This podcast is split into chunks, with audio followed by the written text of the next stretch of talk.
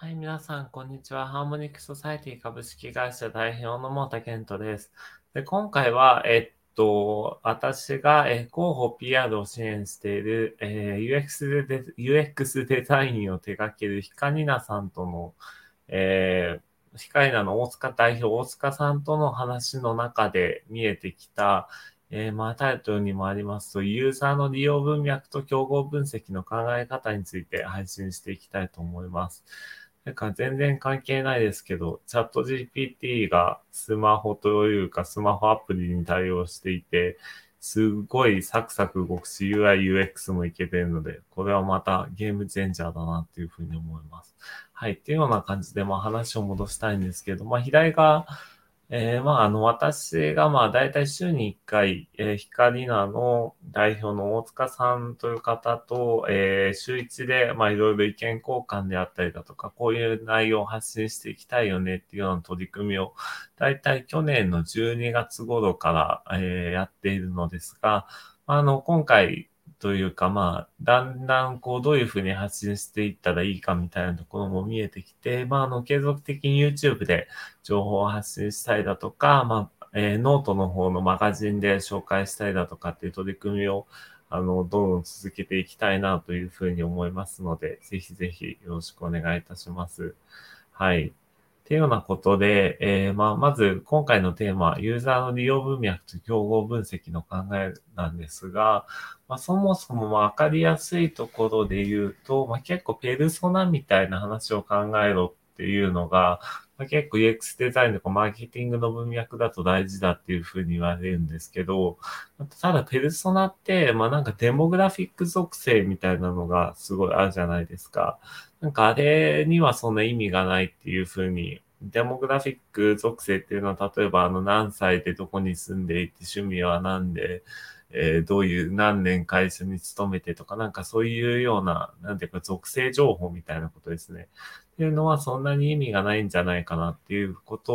を、まあ大塚さんも僕自身も感じていて思っていますと。なので、ペルソナを考えるときっていうのは、そのペルソナが、まあ、具体的にどういう文脈に置かれているかとか、ペルソナが、まあ、あの製品を使うときにどういった文脈、まあ、コンテクストで使っているかっていうのを把握することでしか、まあ、結局、打ち手の、えー改造、打ち手の精度っていうのを上げていくことはできないっていうようなことになると思います。で、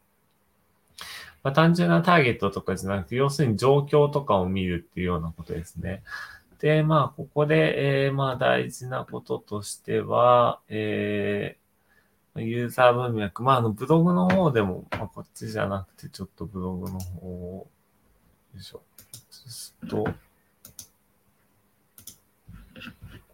なんか、まあ、ちょっと縦長なんですけど、あ、これ見えにくい。こ見えにくいですね。ちょっとこれは見えにくすぎるな。まあいいか。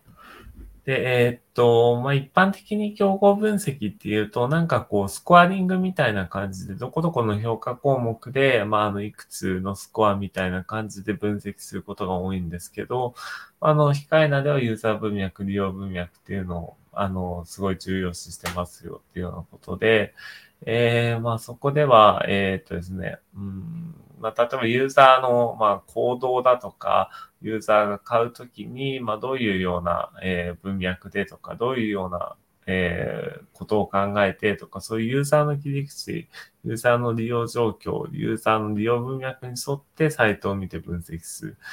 例えば、まあ、あの、その時に、まあ、競合分析っていうのを行うんですけども、まあ、競合分析の、えーまあ、アウトプットというか、形というか UI を見て、実際にどういう人がとか、どういった人がとか、どういう狙いがあって、こういうような UI にしてるんだろうなっていうことを考えて、で、まあ、大体ユーザーさんっていうのは、こういうような利用文脈で、このサイトに入ってきて、こういうような文脈で、このボタンを押すんだろうな、みたいなのを、競合分析をしながら一つ一つ、まあ、あの、確かめていく。で、その中でユーザーの本質的なニーズっていうところに一番近いような UI、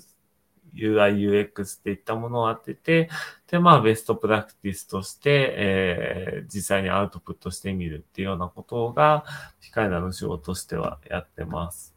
はい。っていうのがブログで、あの、ヒカイナさんのブログでユーザーの利用文脈を考慮した競合分析で改善策の精度を上げるっていう、まあ、非常に、あの、いいブログがありますので、そちらの方も、あの、見ていただけるといいのかなというふうには思います。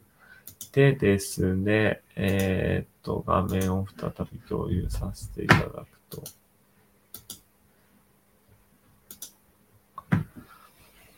まあ、こちらですね。まあ、あとは今日話したこととしては、えー、まあ、簡単実装ソウルガイまあ、結局あれですね。ユーザーとか、まあ、あの、打ち手の精度みたいなの、まあ、ユーザーの解像度を上げて、打ち手の精度を上げるみたいなのが、一番重要だなというふうに思っていて、だから、まあ、控えなさんがやってることって当たり前といえば当たり前だから、あの、まあ、誰に何をどうしてもらいたいみたいな感じで言うと、すごいシンプルに聞こえるじゃないですか。なんか 3C 分析をしてとか、あの、5フォース分析をしてとかっていうよりも、なんか単純に思えるので、全然すごいことを言ってるように見えないんですけど、意外にそういう原理原則っていうのは意外に普遍的な形をしていることが多いので、あの、ヒカイナさんが実際、こう、そういったやり方で結果実績を出しているっていうようなことがありますので、ま、シンプルでな言葉ですけど、まあ、非常に重要なことなので、まあ、あの、このような、えっ、ー、と、ビデオ配信とかでも繰り返し、あの、魅力っていうのを強調していければいいのかなというふうに思っています。で、まあ、あと、カイナさんで一つ特徴的だなと思ったところは、あの、まあ、答えをそのまま、まあ、自宅の仕事が多いみたいなんですけど、答えをそのまま、あの、クライアントに提示するっていうことはあんまりしたくないらしくて、なんというかお客様が結局成長するっていったところを非常に重要視していて、なので、こう、いくつか選択肢したりする上、選択肢を提示したりだとか対話みたいなのをして、まあ、いわばワークショップ的にお客さんを成長させながら最終的にはお客さんが達成したいゴールへと持っていくみたいなところを、まあ、あの、愚直にやっているっていうようなことで、まあ、非常に、だから結果も出るし、お客さんの資産も高くなるっていうことで、非常に価値の高いサービスっていうのを提供しています。やってることが、まあ、いかんせん目立ちにくいって言ったら大塚さんに失礼なのかもしれないんですけど、あの、あまりこう、なんていうか、キャッチーなふうに、例えば鬼足 PDCA とかなんかそういうような名前がついてるわけじゃないので、あの、まあ、さらっとしたように聞こえるんですけど、実はというような、まあ、結構緻密に考えられたような哲学を持って、このユーザー文脈、利用文脈と競合分析っていったものをしています。これをやることによって、次の改善施策みたいなところが、あの、精度が上がってくるので、このユーザーの利用文脈っていうところ、まあ、あの、デモグラとかターゲットとかペルソナとかそういう形とか、まあ、あの、定型的なフレームワークとかに惑わされずに、まあ、あの、考えていくってことが必要なのかなっていうことを思います。っていうような感じですかね。はい。あの、こんな風に毎週、ヒカイナさんとの、UX ラボって名前つけてるんですけど、毎週話したことなどを声かけ共有していきたいと思いますので、ぜひ、あの、ご興味がある方は YouTube の登録チャンネルボタンよろしくお願いいたします。はい。じゃあ、それでは今回以上になります。失礼いたします。